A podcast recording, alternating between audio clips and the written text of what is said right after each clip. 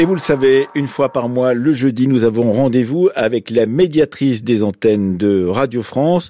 Pour ce rendez-vous, donc, Emmanuel Davier, bonsoir. Bonsoir Emmanuel. Bonsoir Florian Delorme. Bonsoir Emmanuel Davier. Nous allons évoquer dans ce rendez-vous les enjeux internationaux du 3 janvier dernier portant sur la Cour internationale de justice avec cette question Israël peut-il être accusé de génocide contre les Palestiniens à Gaza? Guillaume Erner recevait Raphaël Maison, professeur de droit international à l'université Paris-Saclay. Cette interview a suscité beaucoup de réactions de la part des auditeurs choqués par les propos de l'invité et surpris par la tournure de l'échange. Nous n'allons pas résumer ici l'intégralité de l'interview, évoquons un passage. Guillaume Erner demande à la professeure de droit international si les actions du Hamas du 7 octobre tombent sous le coup des accusations de génocide. L'invité répond ne pas être convaincu par cette idée. L'attaque du 7 octobre ne lui semble pas conduite dans le but de détruire les juifs.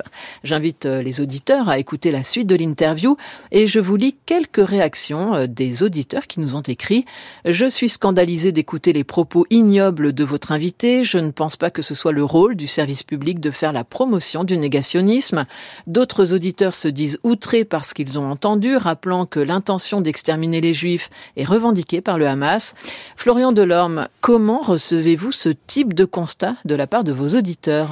Merci beaucoup Emmanuel. D'abord, avant toute chose, j'aimerais quand même préciser une chose et rappeler à nos auditrices et à nos auditeurs que nous sommes sincèrement sensibles à leurs commentaires, à tous leurs commentaires. Les producteurs, les productrices des émissions, euh, les équipes, la direction de la chaîne, nous lisons ces remarques et on y fait très attention. Sur ce sujet, évidemment, en particulier Emmanuel, on est d'autant plus sensible aux commentaires que on a profondément conscience de la responsabilité qui nous incombe sur ces sujets-là. Alors, j'entends le commentaire de cette auditrice et je dois dire qu'en effet, on a eu quelques réactions. C'est une interview qui a suscité beaucoup de réactions. Certaines d'ailleurs allant dans le sens que vous décrivez, mais d'autres à l'opposé, plutôt en soutien à l'analyse. Donc, il y a eu des deux. Euh, je crois que ici, personne n'a cherché à dire que les civils n'étaient pas visés par cette attaque. Les événements tels qu'ils ont été décrits, rapportés, documentés, montrent que les civils ont été ciblés par les combattants du Hamas. C'est un fait évidemment, j'allais dire. Ce que cette professeure évoquait, c'était la chronologie des faits, c'est-à-dire savoir si chronologiquement ce sont d'abord des postes militaires qui ont été attaqués. Mais la question initiale qui lui était posée en tant que professeur de droit, c'était une question d'ordre juridique. Ça concernait la qualification de génocide à propos de ces attaques qui ont ensanglanté cette région. Une question qui, par ailleurs, vous l'aurez certainement noté, a suscité quelques débats dans d'autres espaces médiatiques, pas seulement ici. Et c'est un point sur lequel cette professeure de droit, une fois encore, a exprimé ses doutes au regard de la qualification du terme génocide telle qu'elle est présentée dans la Convention de 1948 qu'elle a pris soin de rappeler au début de l'interview. Donc on était là sur des enjeux d'ordre juridique. Alors cette interview soulève un autre point qu'il semble important d'aborder ici. Une auditrice écrit ⁇ C'est une demande qui vient du fond du cœur. Choisissez mieux vos invités afin que ce genre de propos choquants ne puisse pas exister dans des institutions comme la vôtre. Un autre message, le choix de cette personne a-t-il vraiment été judicieux de la part de votre équipe? Alors, la question en creux, Florian Delorme, euh, en creux de ces différents messages, c'est la suivante. Sur quels critères choisissez-vous vos invités dans la matinale? Alors là, la réponse est assez claire. Le critère, c'est celui de l'expertise. Dans les matins, et en particulier dans ce moment, c'est-à-dire les enjeux internationaux, l'entrée se fait par le sujet, et en fonction du sujet, on va chercher à construire un plateau d'invités avec les expertises qui vont derrière. Comme les auditeurs le savent, on donne assez largement la parole à des chercheurs, à des professeurs d'université.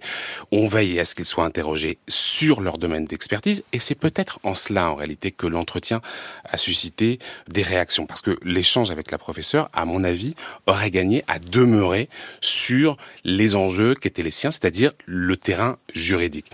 Plus largement, il faut garder en tête, et je pense que c'est très important pour les auditrices et les auditeurs de le rappeler, que dans cet exercice, les experts, les chercheurs, les professeurs et les journalistes sont en fait embarqués dans la même mission.